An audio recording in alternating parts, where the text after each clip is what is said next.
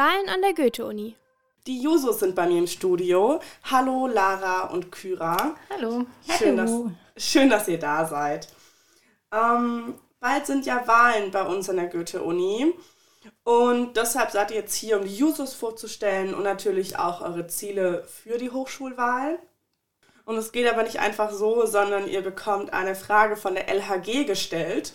Das ist eine der Gruppen, gegen die ihr in der Wahl antretet.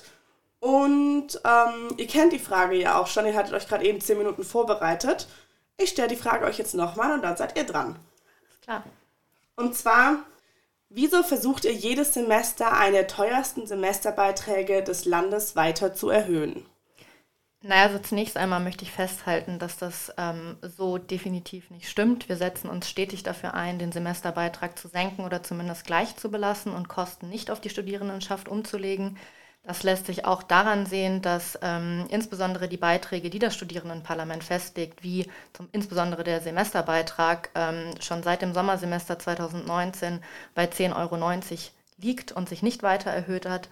Weiterhin sieht man das auch an Bestandteilen des Semestertickets, äh, des Semesterbeitrages wie dem Kulturticket, dem Eintritt in den Palmgarten, aber auch der Beitrag zum Härtefonds oder auch die Beiträge für Call a Bike haben sich seit sogar schon länger als Sommersemester 2019 nicht weiter erhöht, sondern sind gleich geblieben.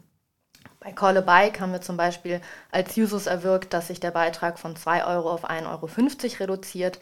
Was man beachten muss bei der Erhöhung des insgesamten Semesterbeitrages ähm, sind, dass der Semesterbeitrag aus verschiedenen Bestandteilen zusammengesetzt ist.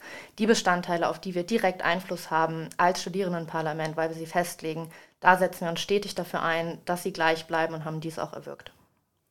Genau. Das Problem ist, dass vor allem der Beitrag zum RMV und der Verwaltungskostenbeitrag einen enorm großen Bestandteil ausmachen. Der Beitrag zur Studierendenschaft beträgt, also sind nicht mal drei Prozent des gesamten Semesterbeitrags. Der beträgt ja nur 10,90.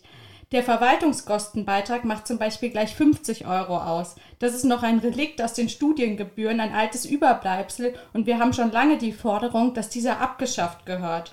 Des Weiteren setzen wir uns auch für eine Vergünstigung des RMV-Semestertickets ein. Es muss endlich Subventionen durch die Landesregierung geben, damit es bei diesen hohen Kostenfaktoren endlich zu einer Vergünstigung kommt.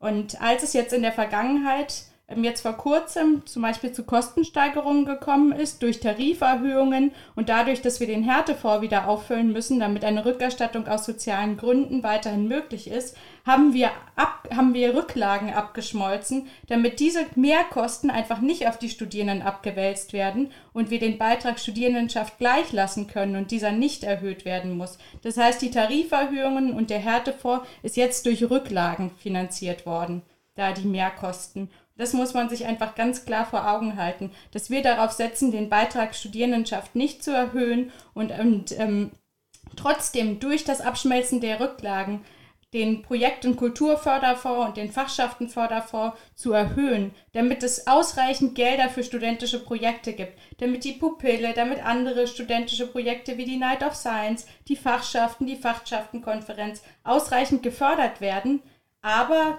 trotzdem nicht durch, durch die Studierenden oder nicht durch Kosten, die vor allem die Studierenden tragen.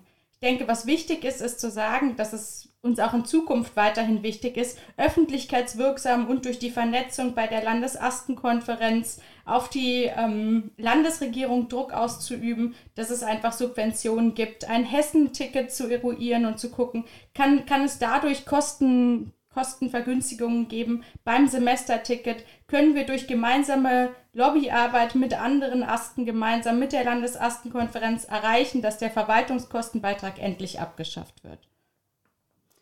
Dann danke euch beiden für die ausführliche Antwort. Die Jusos haben gerade eben eine Frage der LHG zur Erhöhung der Semesterbeiträge beantwortet. Auf radiodauerwelle.de findet ihr noch weitere Fragen und Antworten der Hochschulgruppen untereinander und auch einige Interviews, bei denen wir als Redaktion die Gruppen zur anstehenden Hochschulwahl interviewt haben. Danke fürs Zuhören.